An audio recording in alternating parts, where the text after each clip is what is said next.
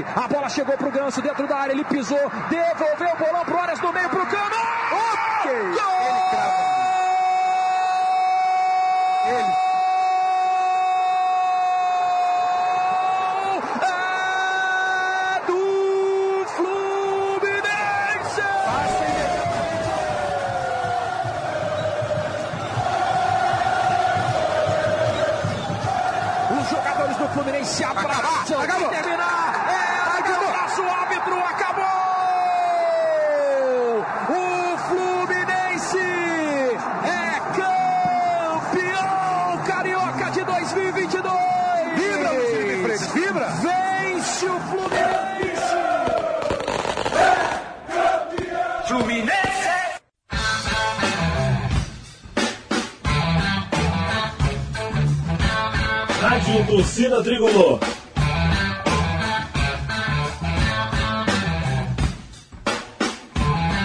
Rock Flu.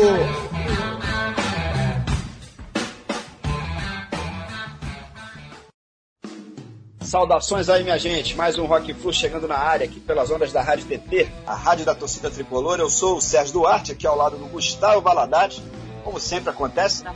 E hoje, como já deu para reparar aí pela vinheta especial de abertura, teremos uma edição duplamente especial por aqui, já que antes de mais nada estaremos, claro, comemorando o espetacular, sensacional, maravilhoso título do nosso Fluminense, né, de campeão carioca do ano de 2022, após uma ótima campanha. Sapecamos o Flamengo, nosso velho freguês aí nas finais. Chegamos até uma sequência de sonho, né? quase batemos inclusive maior recorde de vitórias seguidas de todos os tempos, algumas semanas. Depois rolou aquele período de queda, né, com a história da venda do Luiz Henrique, da eliminação pro Olímpia, né? E nas semifinais do Carioca a gente sofreu muito para passar pelo Botafogo, enfim. Mas é isso aí. O que importa é que o time se acertou novamente na reta final e faturamos então nosso 32 título carioca, cuja taça já está arrumadinha lá na nossa sala de troféus, né, Gustavo? E além disso, hoje vai rolar por aqui também uma edição especial de carnaval que é para celebrarmos também o retorno do carnaval, né? Quer dizer, por conta aí dessa história da pandemia, tivemos no ano passado um ano atípico, ou seja, sem carnaval, mas agora finalmente vai rolar, teremos carnaval no Rio de Janeiro agora nesse mês de abril.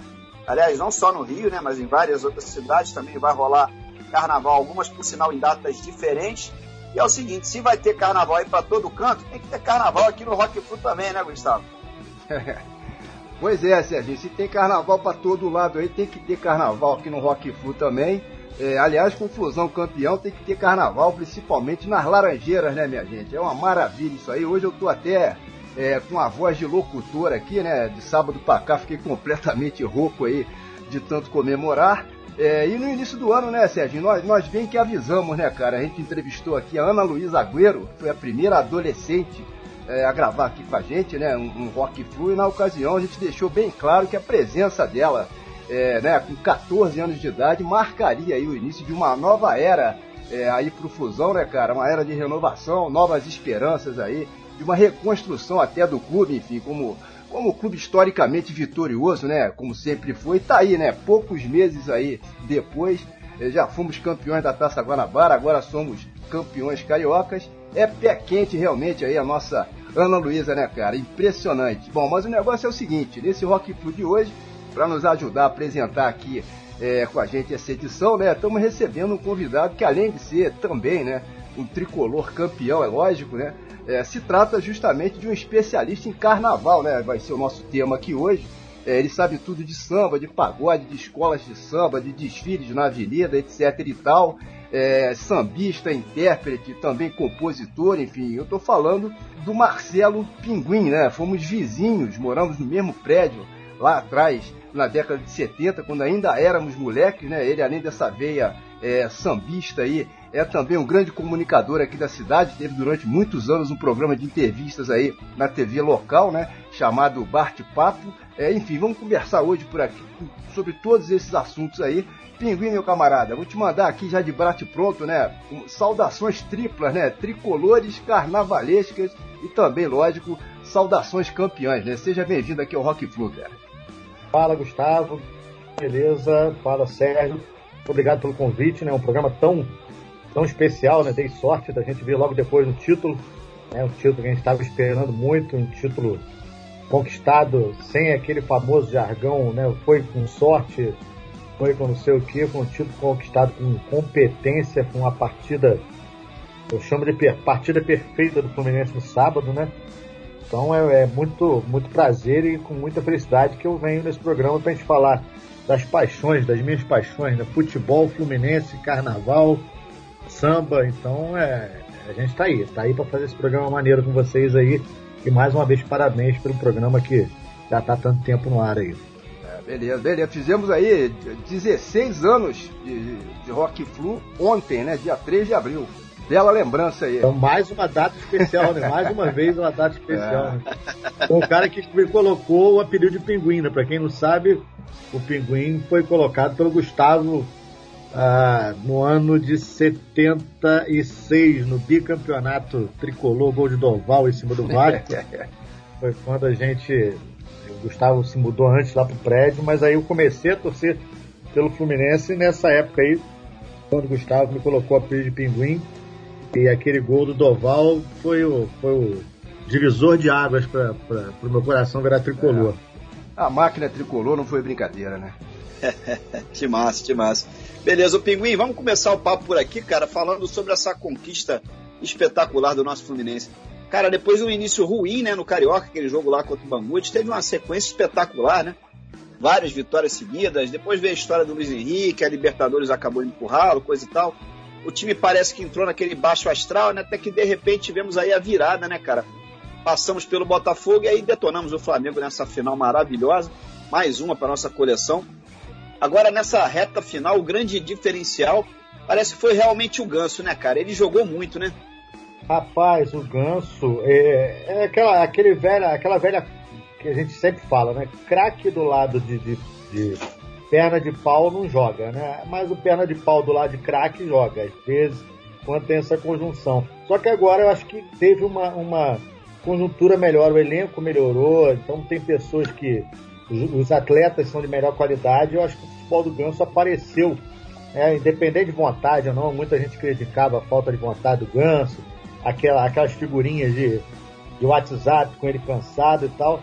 Mas eu acho que ele jogando de um time de melhor qualidade, um elenco melhor qualidade, e sendo valorizado pela comissão técnica, que eu acho que não estava rolando isso, o Abel, no princípio, teve até um atrito com ele, segundo a imprensa aí, né? Aquela coisa de, de, de colocá-lo em segundo plano, mas quando a coisa se acertou, não só o futebol do Ganso apareceu, como o futebol do time inteiro, né? E foi uma atitude diferente desse time, no, pelo menos nessa reta final, apesar da derrota pro, pro Botafogo, mas foi um time que teve uma atitude completamente diferente até da derrota pro Olímpia lá no Paraguai nos pênaltis, né? É verdade, cara. E esse título, o, o foi muito importante também para mandar um gás extra aí pro time, né? E pra própria torcida, né? Que tava, né?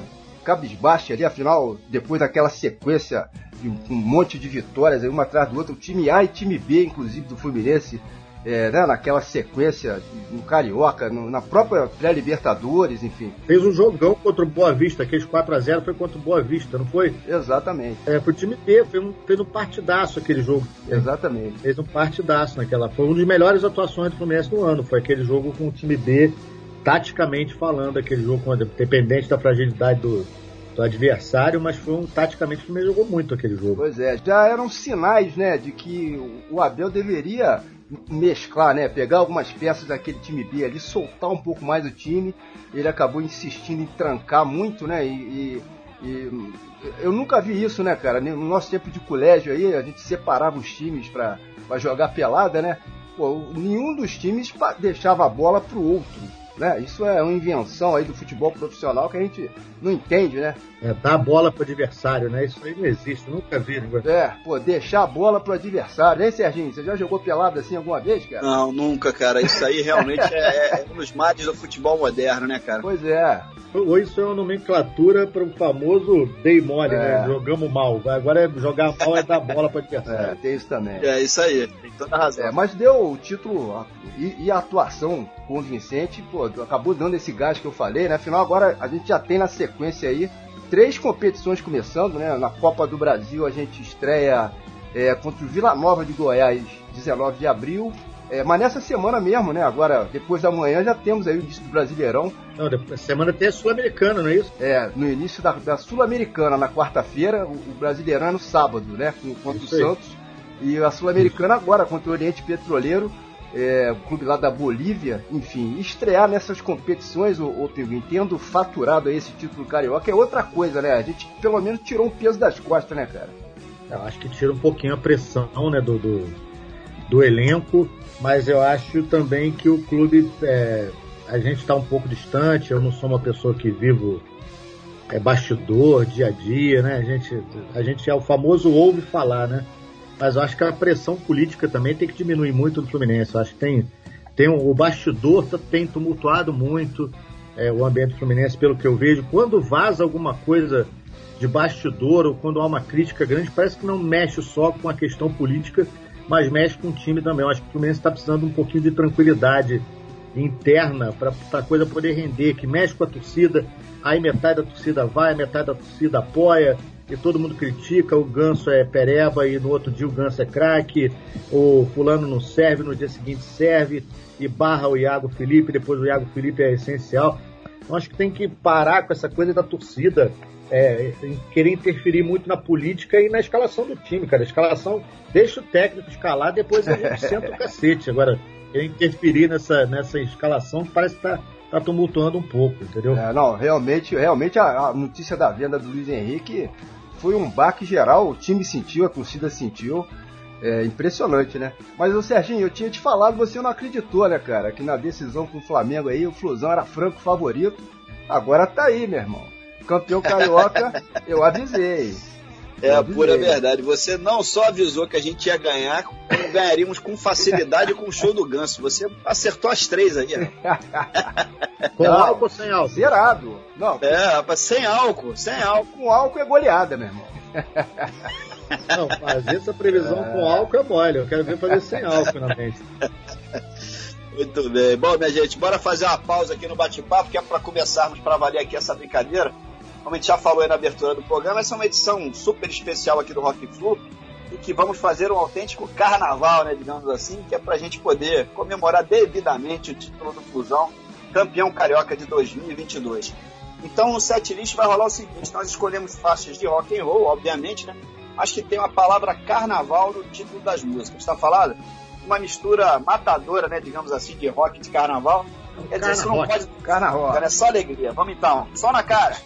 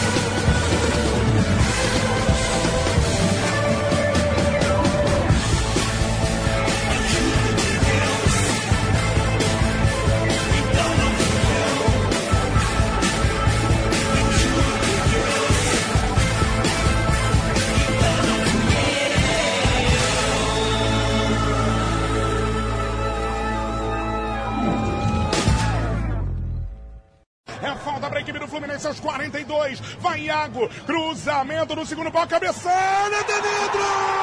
Soares! Soares! Eu nunca, eu nunca, eu nunca critiquei!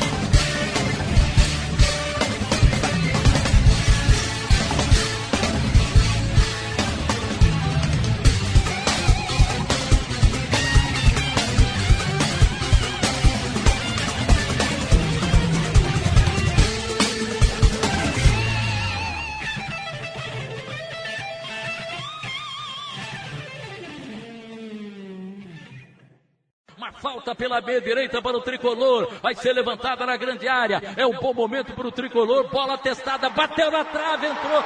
Bingo!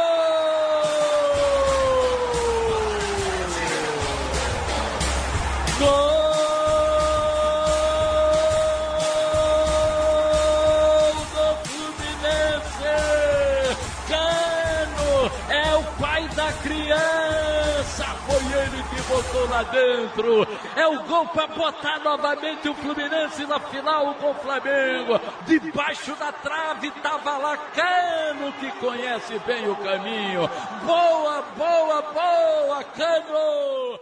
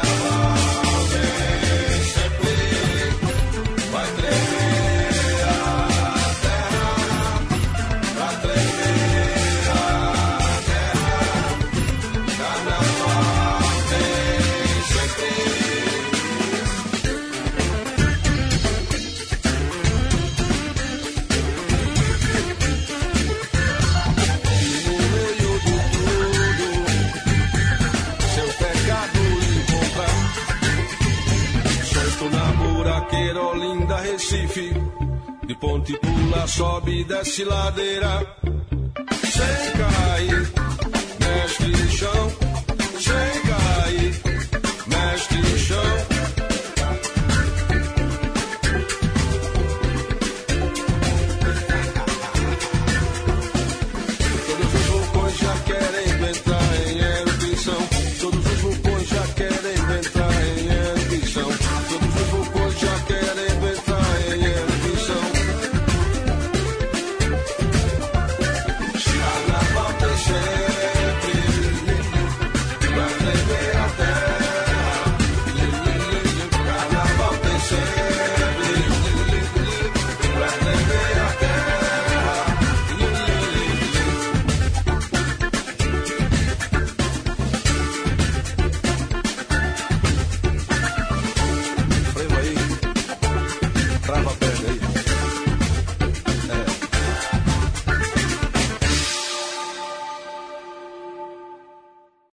minha gente, abrimos esse nosso especial carnaval hoje aqui no Rock Flu é, com essas autênticas pérolas aí, né? Primeiro quem rolou foi o Marcelo Gross, é, ex-guitarrista do Cachorro Grande, de uns anos pra cá vem detonando aí uma carreira solo é, que realmente é interessantíssima.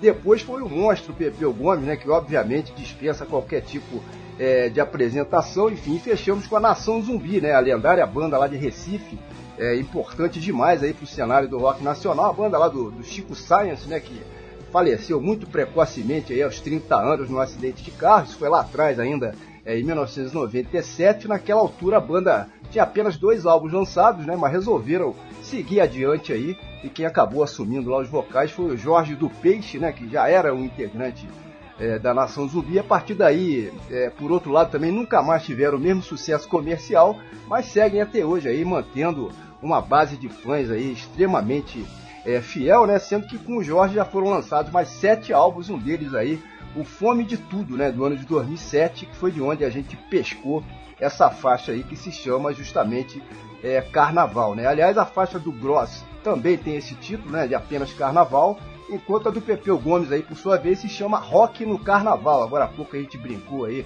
chamou de Carna Rock, é mais ou menos isso aí, né? Uma faixa instrumental é, maravilhosa, né?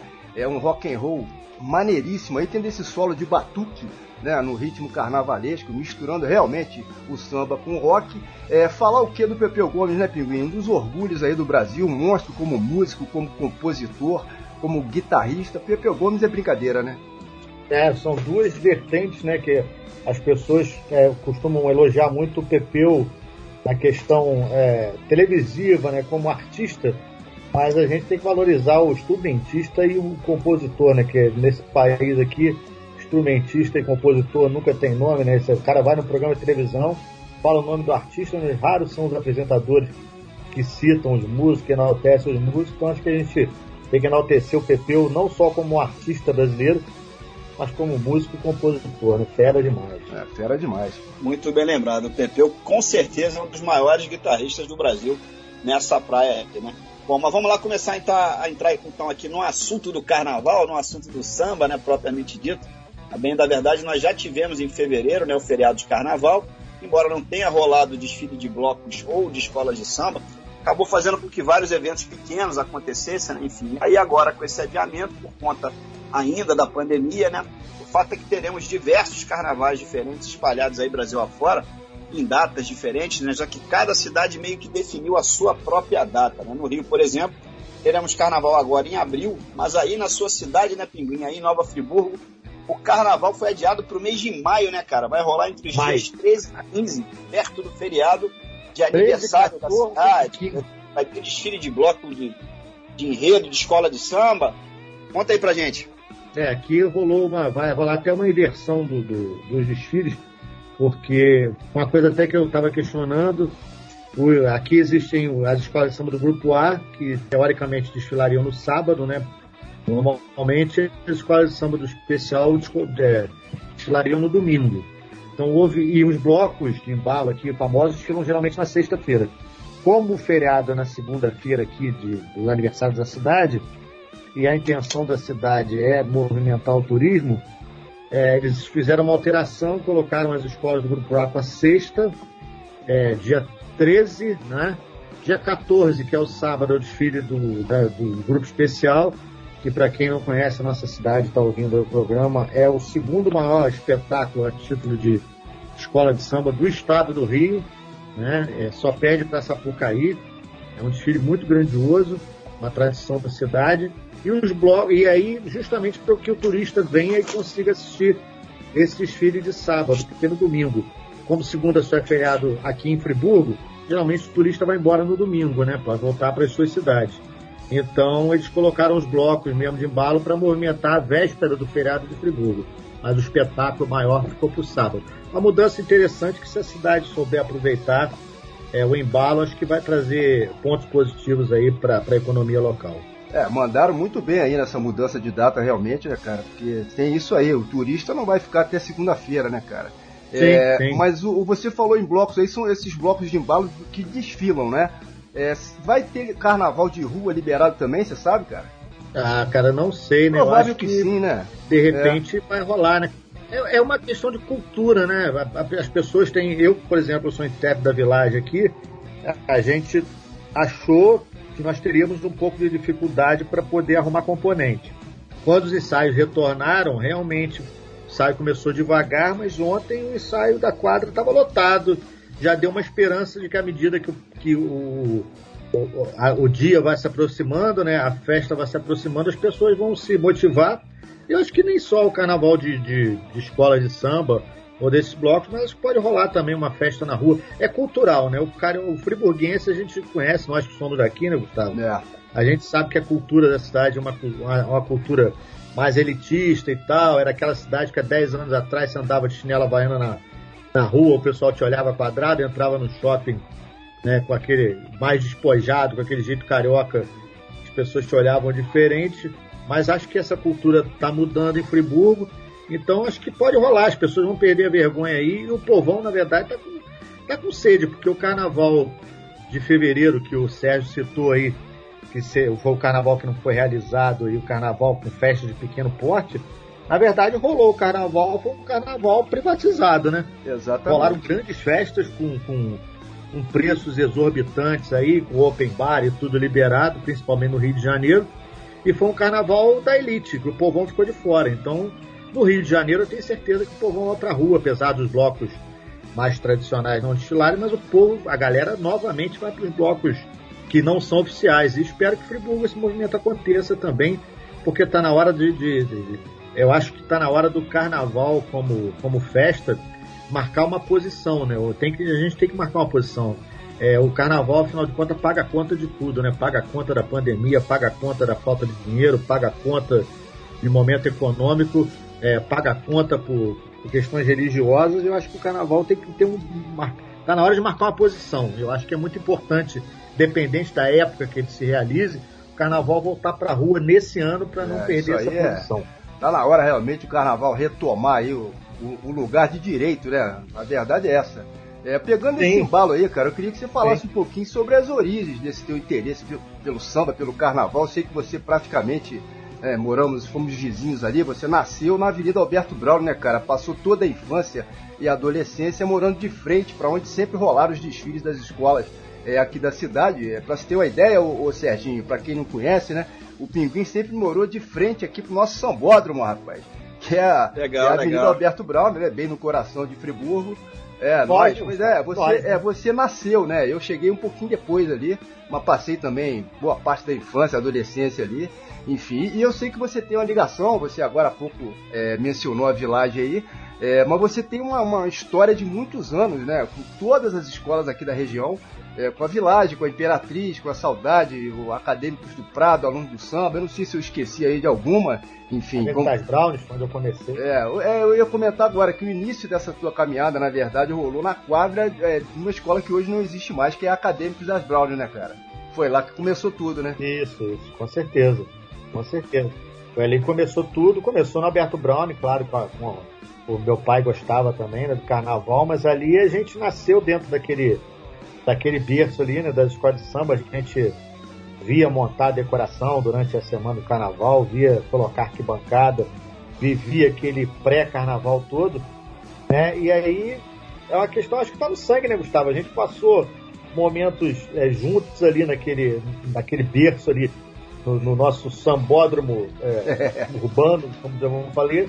Mas você teve a vertente do rock and roll e eu tive a vertente do samba. Acho que É. tá na veia, é uma coisa que a gente não pode explicar, né, cara? O que, que, que rola É verdade. essa coisa tem da, da, da aproximação com a festa, da, dos gêneros musicais. Né? Quem, seu pai, você não via essa coisa do rock and roll na sua casa com seus pais, né? É, o meu já rolava muito Altemar Dutra, aquelas coisas mais antigas, mas meu pai gostava de samba também, de bolero. E eu fui com ele para as escolas de samba e teve essa questão de você é, estar ali no local, ver os desfiles desde pequeno. E a coisa foi, foi tomando foi tomando corpo, né? A gente foi se apaixonando, convivendo. E o sangue deve ter aqui um, como dizia né, alguém aí, algum sangue crioulo, né? Tem, tem um sangue negro aqui na veia que, que a gente não pode desperdiçar. Na outra encarnação, provavelmente, eu estava andando do lado do Cartola lá. É. Ah, tomando legal. com ele. Ô Pinguim, você também formou grupos de samba e de pagode aí durante a sua trajetória, né, cara? Teve o Fato Consumado, Coisa de Pele. Agora, mais recentemente, a gente tem visto aí nas suas redes sociais anúncios de apresentações de um projeto novo seu chamado Pinguins e Amigos. Enfim, eu tenho uma curiosidade que é a seguinte: você chegou a gravar algum CD com algum desses grupos? Fizemos, né? O Coisa de Pele foi um grupo que nós fizemos lá atrás, na década de 80. A gente fazia baile na cidade. é, com- com- era o primeiro grupo a fazer baile com repertório de quatro horas de samba. A gente teve uma trajetória muito bacana. Mas naquela época foi, era uma questão de vinil. é, o acesso ao Rio de Janeiro já era bem mais difícil. Não tinha essa coisa da rede social, de internet e, e tudo. Apesar da gente conseguir alguns contatos, mas realmente a coisa não avançou a título de, de gravação. Apesar de a gente ter feito, na época, a gente fez, tinha uma amizade muito grande com Adilson Vitor, que era um compositor de samba e o produtor de todos os artistas de, de nome da época era o Adilson Vitor. Mas ficou cara a brincadeira e a gente não conseguiu fazer o vinil. Já no Fato Consumado, a gente já fez o grupo com esse, com esse propósito A gente não fez nenhum grupo para tocar. Ó, vamos fazer um time aí, vamos entrar pro estúdio. E foi o primeiro, primeiro trabalho digital em qualquer gênero musical de Friburgo, foi o nosso. Foi o primeiro CD gravado, o primeiro trabalho digital. É, assim que saiu o CD, a gente já partiu para dentro. É, nós gravamos na época no estúdio 464, lá em Ricardo Albuquerque, com direção e produção do Wanderson Martins, que é hoje é o diretor musical da banda do Martim da Vila, já era na época, cavaquinista, pai do João Martins, para quem é carioca aí, que está sempre nas rodas de samba, hoje um, um sambista consagrado aí nas rodas do Rio. E a gente gravou esse CD, fomos para dentro, tivemos oportunidades aí de tentar é, chegar ao que a gente queria, que era o sucesso, né? Que todo mundo fala, vamos chegar ao sucesso. É. Mas a coisa não aconteceu, mas tá tranquilo. É, é, a gente tentou e não era para acontecer e vamos embora. Houve, depois aí acontece aquela tradicional briga com o samba, né? A gente o samba é um negócio meio casamento, você briga, divorcia, depois volta, se apaixona, desiste. É. é um negócio maluco. E depois agora é, eu fiquei muito tempo tocando só e eu retornei agora com esse projeto solo aí que eu estou fazendo com alguns amigos. É, legal, legal. Ó, não, não podemos deixar de falar também sobre o bate-papo, né, cara? Eu, na abertura do programa ah. eu, eu citei rapidamente um programa de entrevistas aí na TV local que você comandou por muitos e muitos anos. É, começou, salvo engano, na TVC, né? Mais tarde você pulou para TV Zoom, foi, foi lá que o programa se firmou realmente.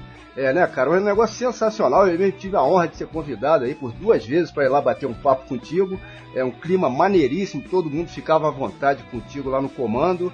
É, e o bate-papo que também. Todo mundo ficava doidão, né, na verdade. Bebia pra caramba. ficava doidão naquele programa. Patrocínio da Heineken na época que Rei da Picanha, né? ia pra lá, a gravação começava às 10 horas da manhã e terminava às 11 horas da noite. É, pô, o, o clima é sensacional, pô.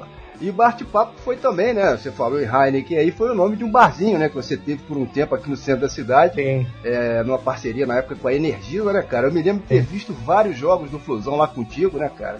É, era sensacional. Mas o programa de TV aí, pelo que se diz, né? Existem planos com retorno, né, cara? É isso mesmo? Ah, Gustavo, eu não sei se retorna com o mesmo nome, né? Um projeto que era parceria minha com o Pablo Machado, que é um grande amigo. O Pablo foi o grande incentivador para que eu fizesse o programa. O Pablo era o diretor, era o cinegrafista, era tudo, produtor. Era um programa, na verdade, feito a. Era o editor, aí, o programa feito a, a, duas mãos, né? A gente começou gravando no meu apartamento, é, depois é, passamos pro bar, quando o bar, as pessoas quiseram. Nós fizemos na TV, na verdade, migramos, a gente gravava em casa, mandava o programa pronto editado para a TVC. Depois fomos para a TV Zoom, gravamos no estúdio da TV Zoom, e aí veio a cobrança, que todo mundo queria saber onde era o bar, e na verdade o bar não existia. Então a gente montou o bar físico é, no intuito também de fazer as gravações lá. Só que tecnicamente não rolou legal. É, tive problemas de áudio, aquela coisa de você sem um.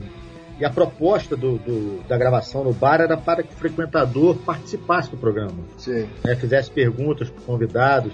Né, eu tive grandes programas gravados no, no, no, no bar, mas que a qualidade técnica não ficou legal. Pô, tem um programa gravado com o Anselmo, quem tiver a oportunidade de ver na internet, Anselmo, que foi jogador aí do nosso, nosso arquirrival, né? Para quem não conhece, foi aquele que deu um soco no Mário Soto na época da Libertadores lá que o, é. o nosso arquirrival. É o popular Timbuca. Timbuca, que era o friburguense. É.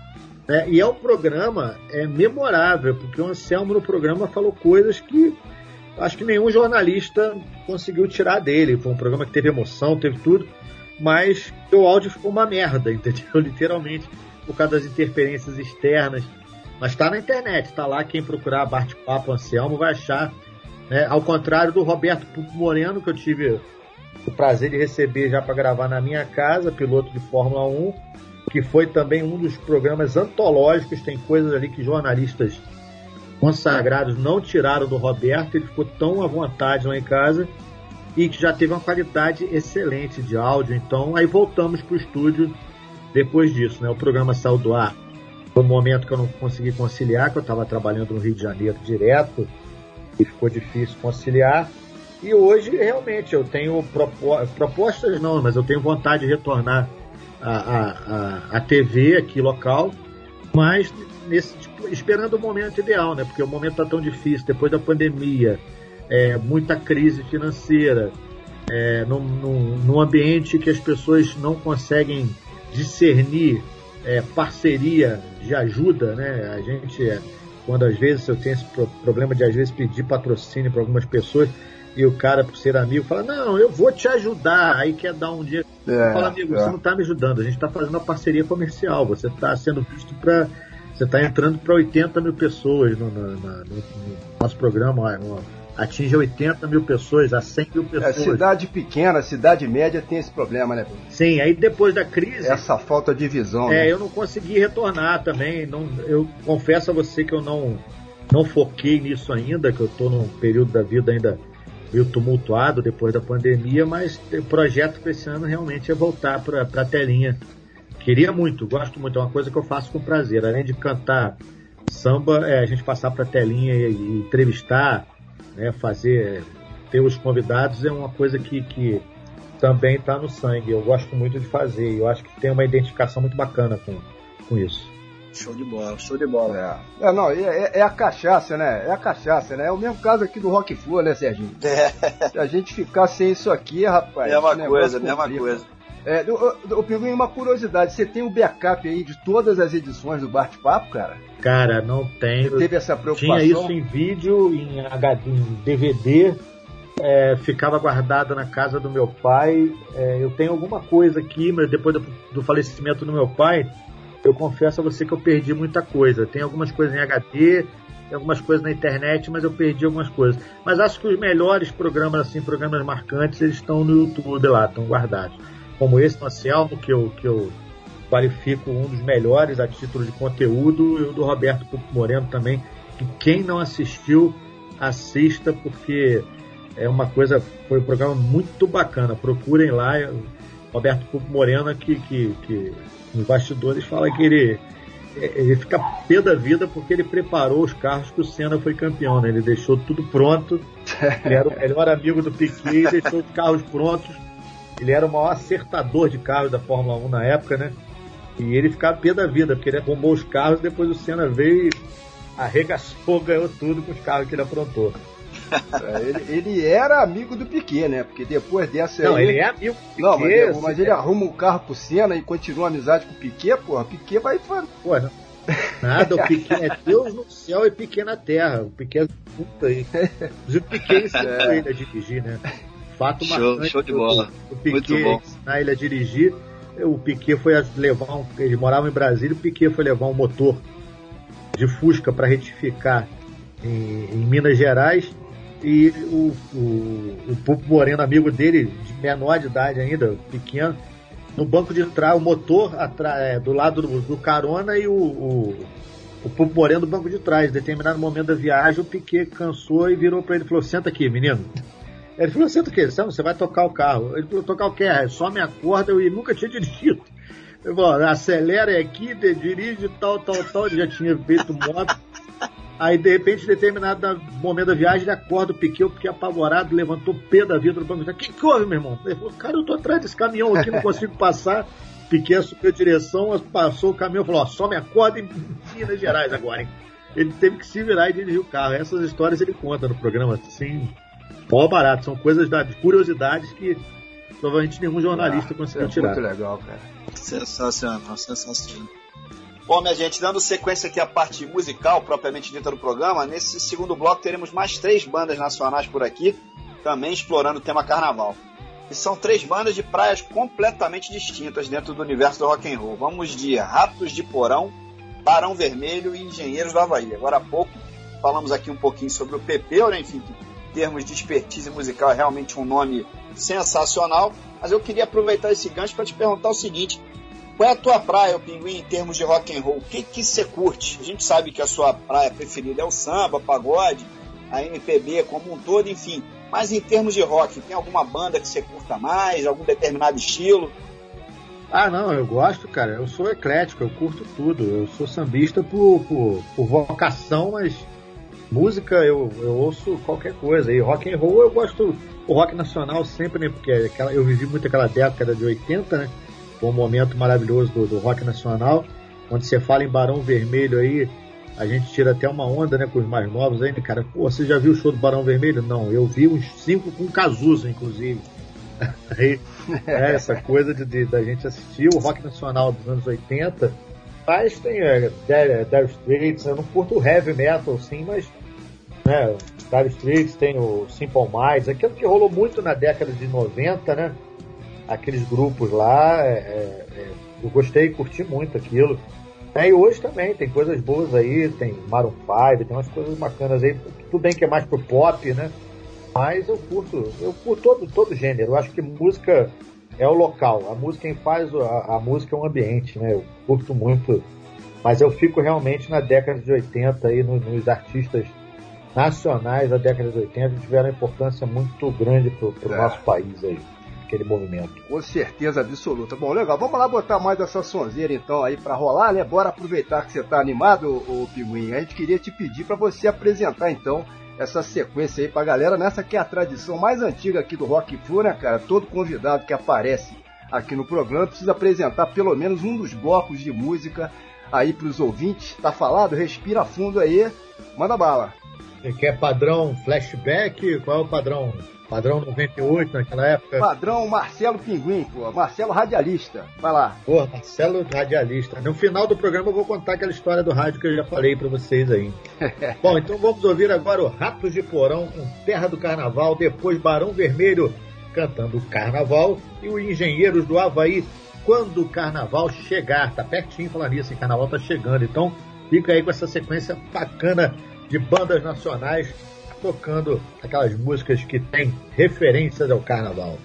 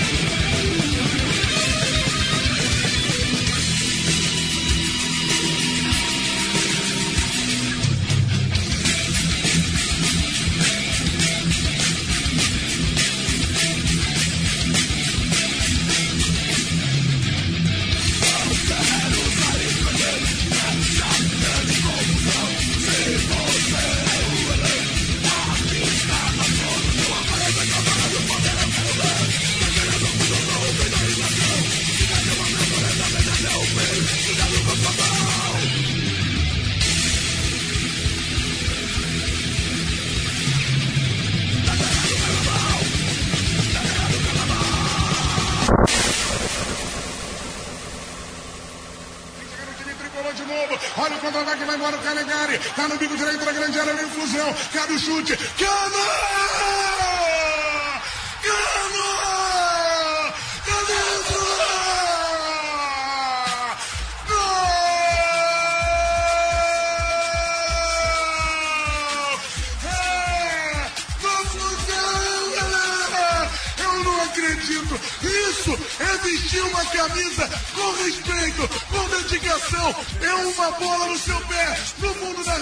duas bolas no seu pé, dois gols, cara. Cano, tu é muito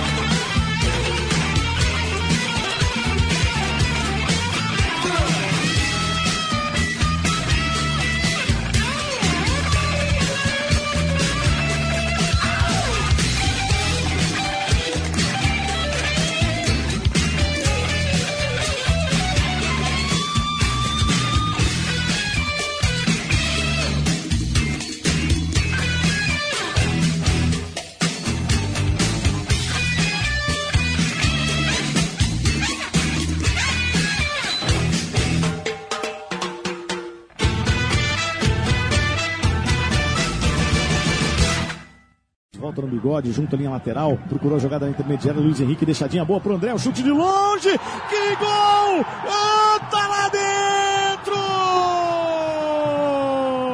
Trabalho perfeito de outro moleque bravo de Xerém, a deixadinha do Luiz Henrique, o André colocou no cantinho direito do Diego Cerqueira. Olha aí, sem chance. Rock Flu. Arias entregando bola na entrada da grande área, soltou pro Ganso, voltou, calcanhar na bola pro Cano, apontou, atirou, guardou!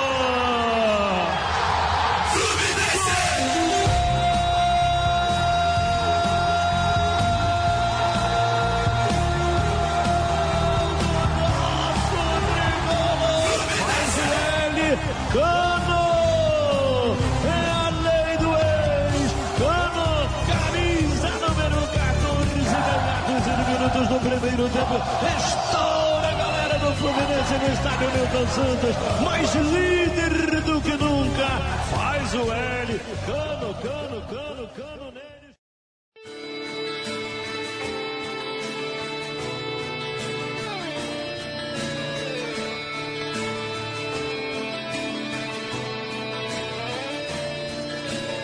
Quem me vê sempre parado, distante, garante que eu não sei sambar.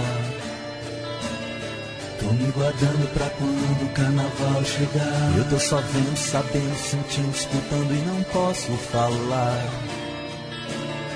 Tô me guardando pra quando o carnaval chegar. Eu vejo as pernas de louça da moça que passa e não posso pegar.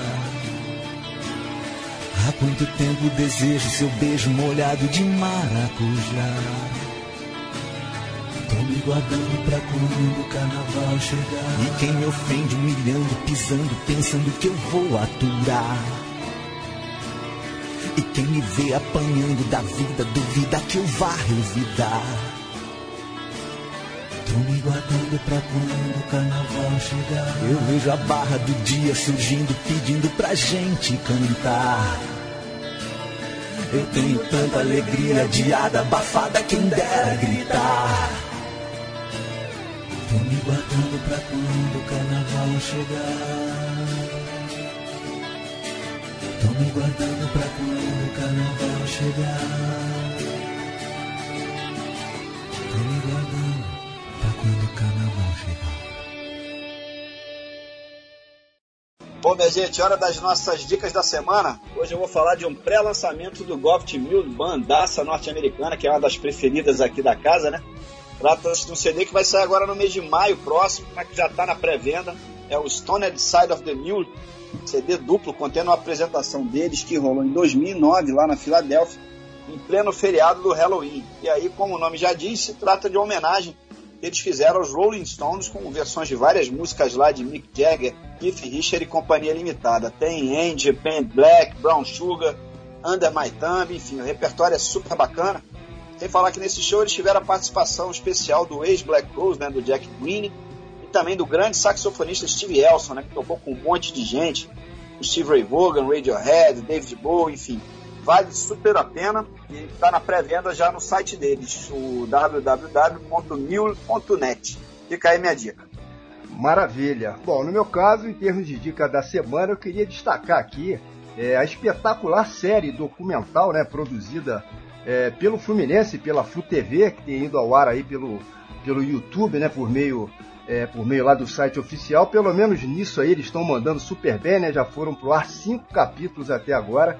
É, eu tô falando da websérie, né? Herdeiros de Chico Guarabara, que é muito legal realmente, simplesmente obrigatória para quem é tricolor, né? É, dividido em 12 capítulos é, mensais, né? Que sempre lançados aí no dia 20 de cada mês. Isso vai até o mês de outubro, é, agora de 2022, apresentando temas aí, personagens é, diversos, com histórias que, que se misturam com a história do próprio clube, né? Discutem é, racismo, tratamento, esse tratamento inteiramente equivocado que a mídia em geral dá ao clube, né? Em episódios como do famoso pó de arroz, né? Temos depoimentos aí de torcedores é, historiadores, figuras conhecidas aí de renome, é, tendo como fio condutor a história justamente do nosso amigo aí, Chico Guarabara, né, um negro capoeirista considerado o primeiro torcedor da história, né, não só do Fluminense, mas do próprio futebol brasileiro como um todo.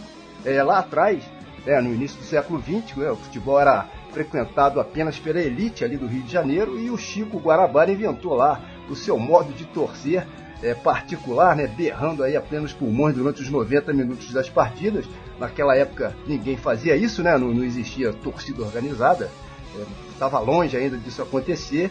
É, enfim, isso é muito legal. Não sei se vocês já assistiram o, o Serginho e Pinguim, né? Mas é sensacional realmente, vale muito a pena. É, nós somos a história, né, minha gente? Não, não tem jeito, né? não dá para fugir disso. Né?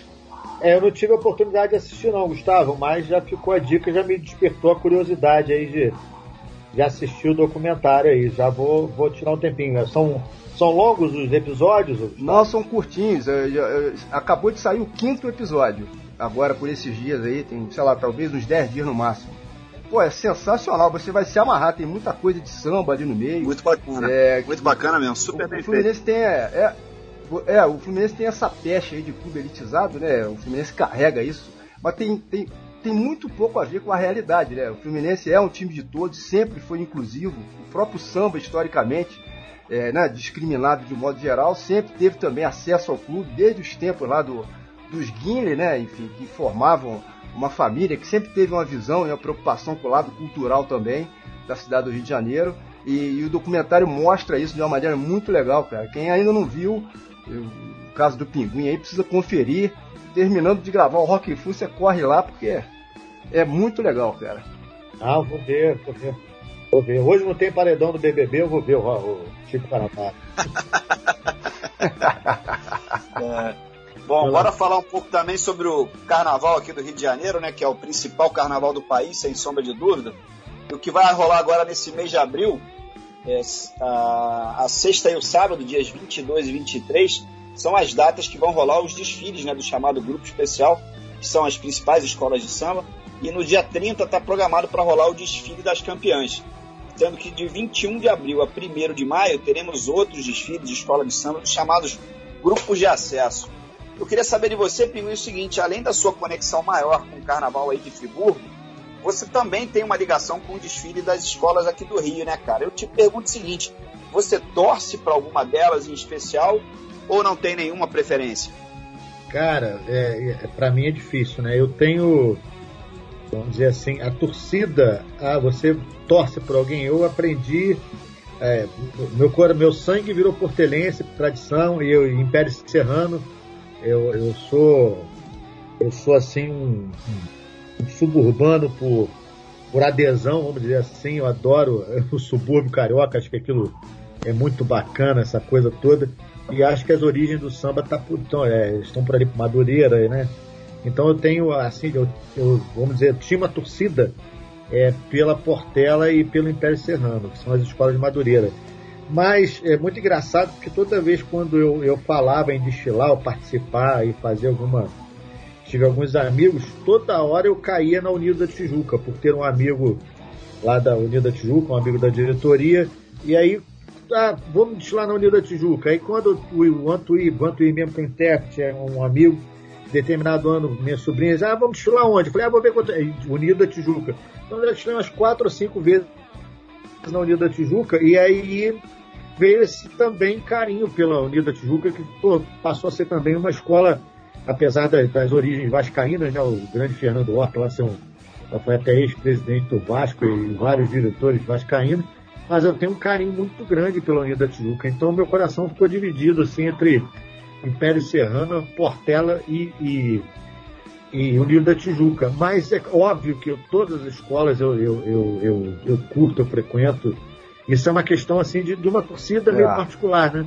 Mas como eu tenho amigos em muitas, então eu acho que o espetáculo ele é, e, e, as escolas pela luta que elas têm, pelo, pela importância cultural, eu sou, eu posso falar que eu torço para todas, eu torço pelo espetáculo. É.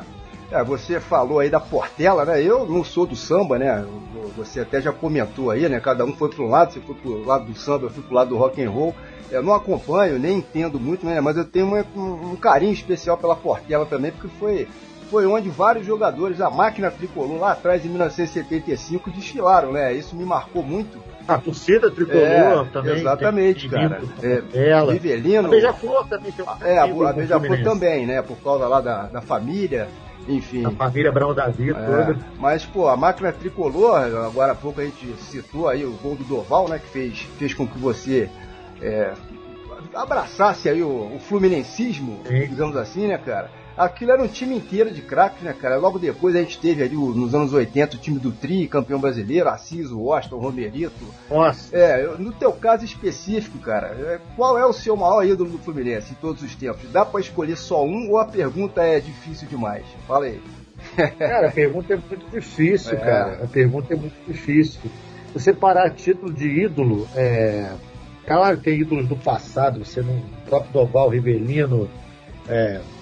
Paulo César Caju, Marco Antônio, muita gente boa. Aí você vem para aquela década de 80, pô, você tinha é, Assis, Washington, Delay, Tato, né, aquele time todo ali maravilhoso. Mas engraçado que, que é, eu- eu falei até no início do programa, pela questão da aproximação, a internet, é, você tem mais acesso a essas coisas, né? É, o, o Fred se tornou um cara assim que eu tenho um carinho muito especial. Um- eu tenho um, um primo da minha esposa que ele, é, ele tem síndrome de Down. Ele tem, ele é, é mais velho que eu, vai fazer 60 anos, né? Geralmente essas pessoas até partem antes. É. Mas ele é tricolor doente, o Rogério. E, cara, o, o- ele mandou algumas coisas pro Fred. E depois o Fred pediu pra ele ir nas Laranjeiras. Ele foi para as Laranjeiras e foi recebido com tanto carinho pelo Fred. Tratou e ganhou camisa. E você fala com ele até hoje. E Rogério, o Fluminense, ele Fred, Fred. Tudo, tudo com ele é o Fred. E, e eu acho que esse tipo de, de atitude, assim, quando, quando a gente está próximo, quando a gente assiste, né?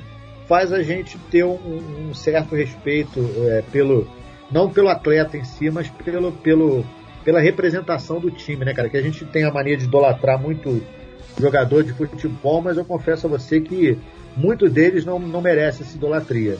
Porque, na verdade, são, são profissionais, mas não evoluem como seres humanos, né? Tem uma condição de proporcionar uma idolatria grande, mas eles não- eles não entendem isso. Então, acho que eu respeito o Fred por esses fatores assim e tenho um, um carinho grande por ele. É, realmente o, o Fred é diferenciado, mas em termos de ídolo, o, o Serginho, agora temos aí o nosso Cris Silva, né? É candidato. candidato.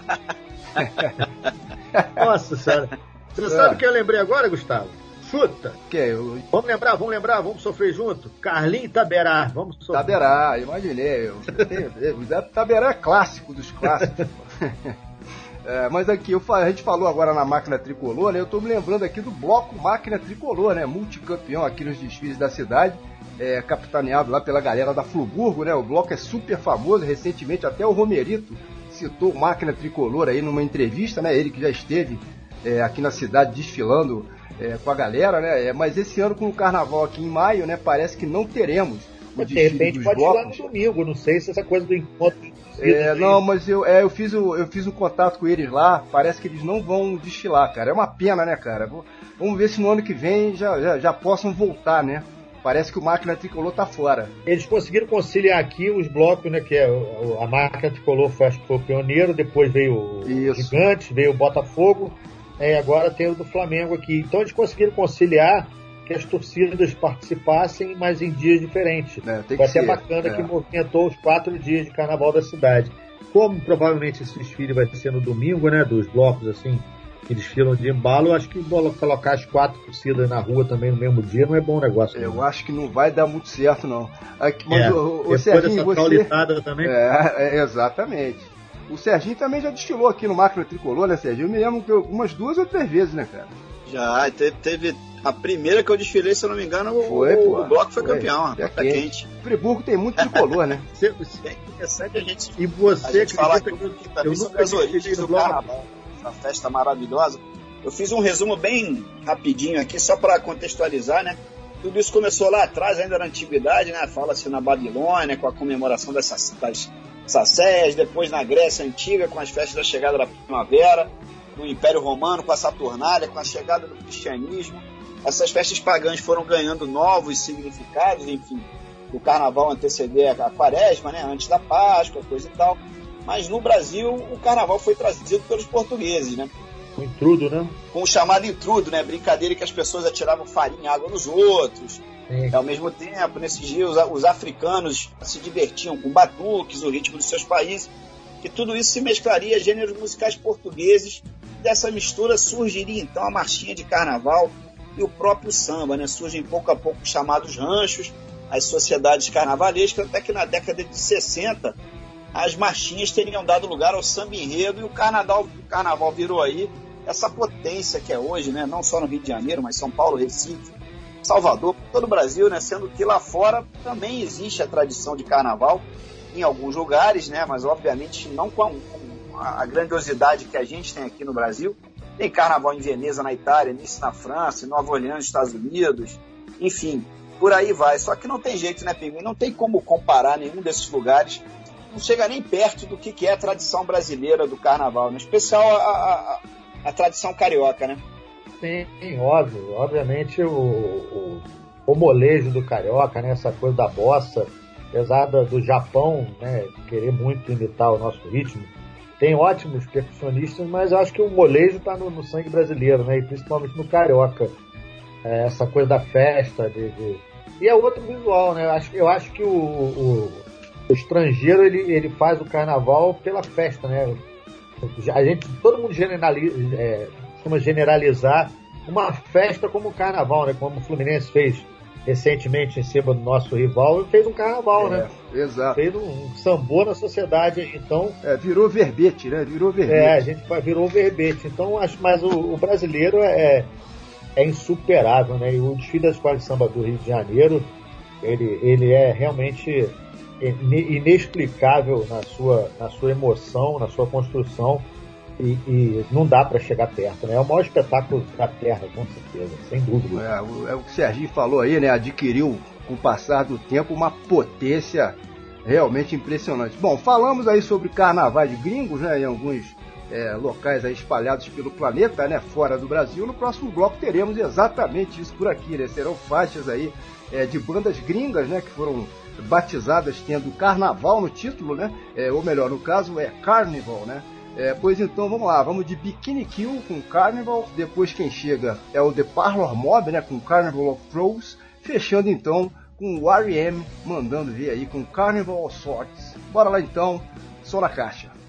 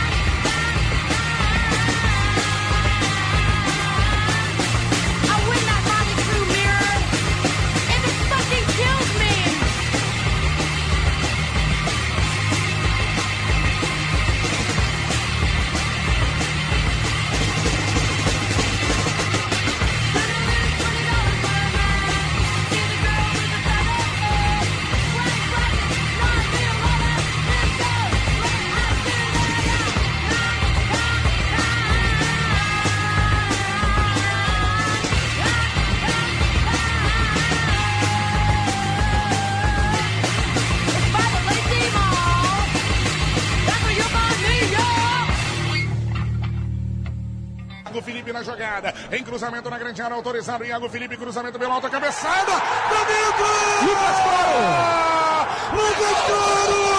Entrou pra decidir! Gol!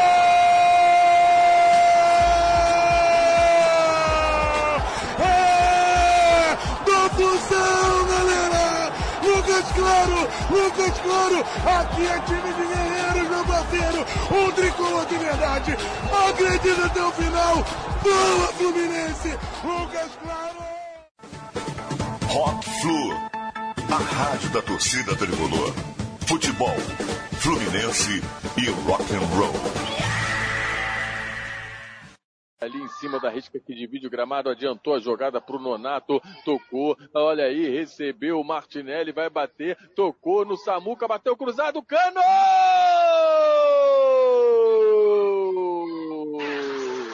É...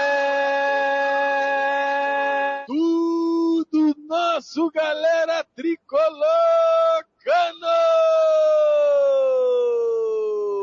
No cruzamento do Samuca, depois de um passe açucarado do Martinelli. Ele é guloso, Germancano! Faz o L aí!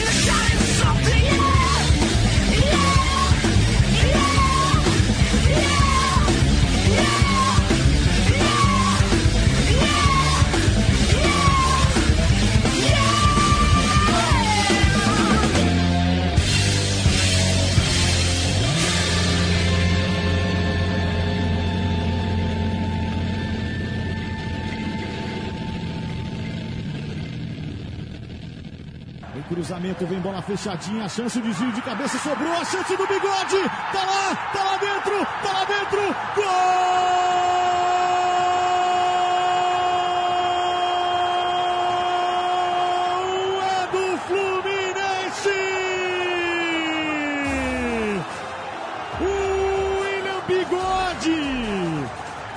É esquentando, tava procurando, tava buscando, dessa vez veio.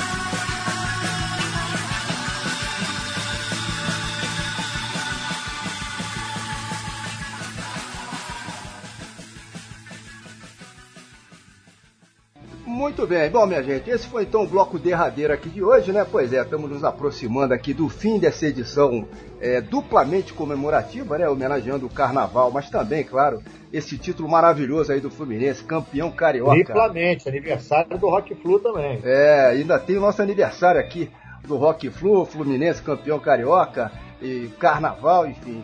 É, aliás, não à toa, né? Aí nos intervalos das músicas a gente teve o cuidado de deixar registradas algumas narrações de gols importantes aí que marcaram essa campanha vitoriosa aí é, do Flusão e a gente espera que todo mundo tenha curtido aí esse set list que a gente selecionou, é, brincando aí com essa dobradinha, né? Rock e Carnaval, é, o Carna Rock aí, então teve banda nacional, teve banda gringa, é, teve pop rock, teve banda punk, teve rock clássico, teve banda trash também, é, teve hard rock, enfim, teve de tudo um pouco, sendo que muitos outros candidatos acabaram é, ficando de fora, né, naturalmente aí por questões é, de espaço. Quem tiver curiosidade, basta procurar aí nesses aplicativos é, de streaming, né, ou, ou mesmo no YouTube também tem bastante coisa, fazendo a busca lá por rock mais carnaval, certamente surgirão várias outras boas surpresas aí, é, sendo que na nossa pesquisa, né, Serginho, a gente descobriu que existem até mesmo bandas que têm o nome de carnaval, né? É, como são inscritos em português, inclusive, embora sejam banda, bandas gringas, né? Como são os casos de uma banda é, da Eslovênia, formada em 2004, e uma outra do México, né? Da região de Sinaloa, Sinaloa, onde o Maradona foi treinador lá, é aquele documentário espetacular da Netflix, e lá tem uma banda chamada Carnaval, formada em 2001. Ficam então aí é, registradas mais essas curiosidades. É, e eu aproveito aqui já, né, claro, nessa reta final, para agradecer uma vez mais aqui ao nosso convidado de hoje, né, o sambista, o intérprete, o compositor, o mestre de culinária e de artesanato, né, eu estou sabendo dessas histórias aí, o comunicador e radialista, né? Agora em off, o Pinguim contou uma história curiosa aí sobre ser radialista. É Marcelo Político Pé, meu amigo, grande amigo de infância aí, o Marcelo Pinguim de Nova Friburgo, que além disso tudo aí, é claro, é tricolor e tricolor campeão ainda por cima. Esperamos que você tenha curtido aqui essa, essa brincadeira, ô, ô Pinguim, tanto quanto eu e o Serginho curtimos, cara. Mas acho que valeu, né? Cara, eu tava esperando por, por muito, muito tempo por essa oportunidade aí. A gente sempre conversou a, a respeito disso, mas tudo tem o momento certo, né? A gente chegou aí para fazer o canal, para fazer o programa depois no título, aniversário do programa, né? Nessa festa toda e perto do carnaval. Então, é, conciliou tudo. É, eu vou falar aquela dos bastidores é, do rádio, porque eu fui mandado embora com um mês de rádio, né? Ninguém entendeu por quê. Mas eu fui trabalhar na rádio e eu não sabia porra nenhuma de inglês.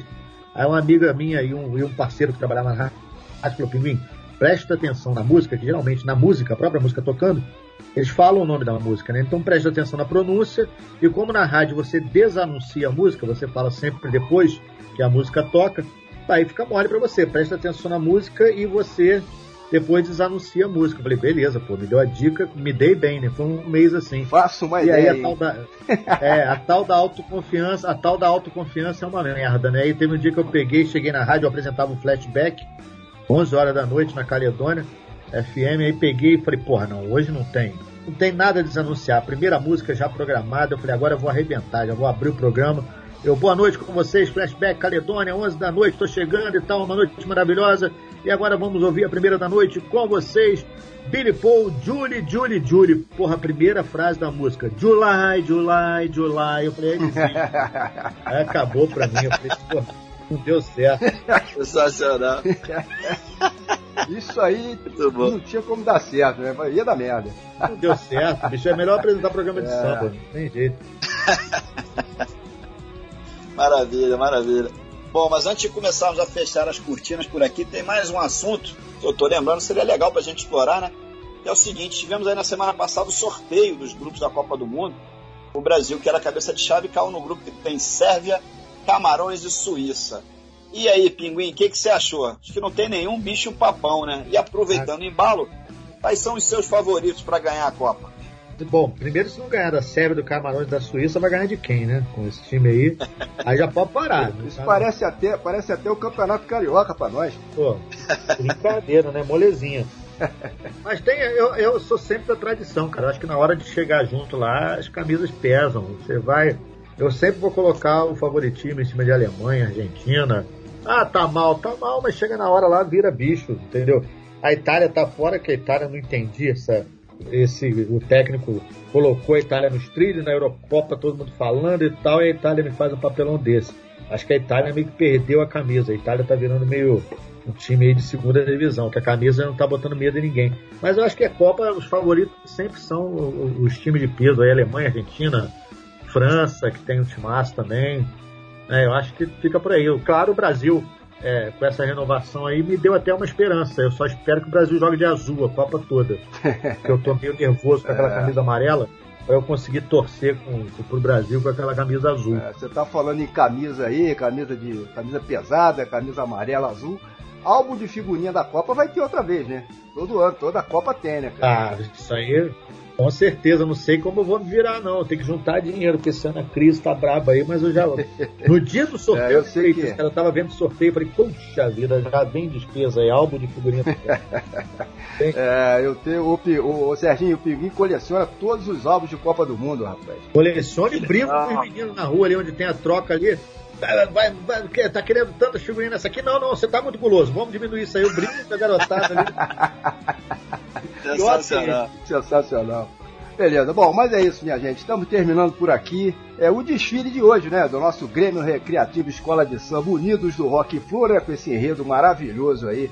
Flusão campeão carioca de 2022. É tudo 10, nota 10 aí, não há dúvida disso, né? E pra faixa saideira, hoje vamos de Los Hermanos, né? A banda de pop rock aí do Rio de Janeiro, claro, super conhecida.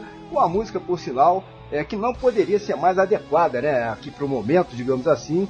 Todo carnaval tem o seu fim. E é isso mesmo, né, Pinguim? Infelizmente, todo carnaval tem o seu fim, mas o bom é que ele sempre volta no ano seguinte, né, cara? Todo carnaval tem a sua interrupção, né? O carnaval não pode ter fim nunca. Todo carnaval tem a Boa, sua boa. interrupção, tem que mudar para retornar no ano seguinte. É interrompido e durante o ano a gente continua fazendo as festas, mas o carnaval retorna. Graças a Deus. Cristiane, é, dentro do cristianismo aí, volta certinho na data dele. né? E nós temos a função de não deixar morrer nem o carnaval nem o samba, porque é a maior expressão cultural desse país. É, beleza, aproveita o embalo para te desejar um bom carnaval, sorte aí para para sua vilagem no samba lá, que todas as escolas, tanto aqui de Friburgo como é, do Rio também, todo o Brasil, né, possam fazer ressurgir essa festa maravilhosa aí que teve, como você falou, uma interrupção por conta da pandemia, mas isso tudo tá passando felizmente, né, cara? Convidar o Sérgio, aproveitar né, o Sérgio para vir ver o desfile da Escola de Samba, é o segundo maior desfile do estado do Rio, a nossa escola. Nós demos sorte porque o enredo já foi programado para o carnaval que não teve, seria o Som do Sertão. Então é, nós vamos vir de caipira, logicamente, durante o mês de maio em Friburgo. Já dá para rolar aquela camisa xadrez de manga comprida, ao invés da nossa adversária que vai falar sobre índio e vai ter que ficar de tanga no meio É. daquele frio de maio, né? Quero ver como é que o povo vai fazer. Nós temos sorte aí, então nós vamos vir de caipira. De bola. Obrigado pelo convite. Se der, se der, eu vou subir a serra assim no carnaval aí. Sobe sim, pra gente conhecer pessoalmente, você prestigiar aí o segundo maior carnaval do estado do Rio. Show de bola, show de bola. Legal, bom, ainda dá tempo de mandarmos o nosso momento Maguila por aqui, né? Que é hora dos nossos recados finais. Eu queria mandar um grande abraço pro nosso amigo, que é ao mesmo tempo roqueiro, sambista e carnavalesco, Marcos Vinícius Caldeira, que gravou com a gente aqui muitos anos atrás uma outra edição do programa, na qual fizemos essa mesma mistura aí de rock e de carnaval. Isso foi em 2013, ano que tivemos aí o Iron Maiden desfilando na Sapucaí com aquela cadeira do Ed, várias outras fantasias e adereços com motivo de rock and roll. A Mocidade Independente de Padre Miguel teve como enredo naquele ano justamente o Rock em Rio. E aí o Caldeira fez com a gente aquela edição super bacana. Fica aqui então um abraço para essa grande figura, né, Gustavo? Ah, com certeza aí, ótima lembrança.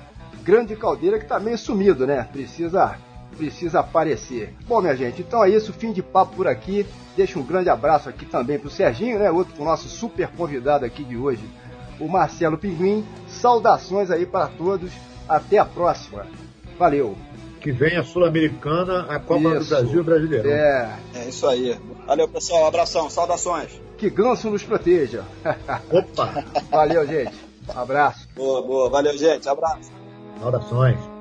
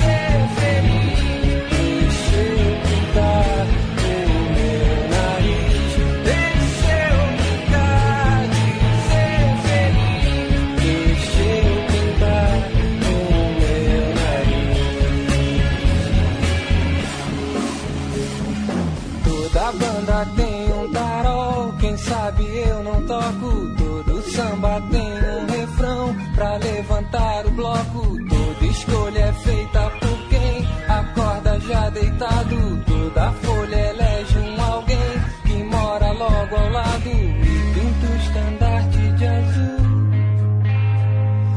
e põe suas estrelas no azul.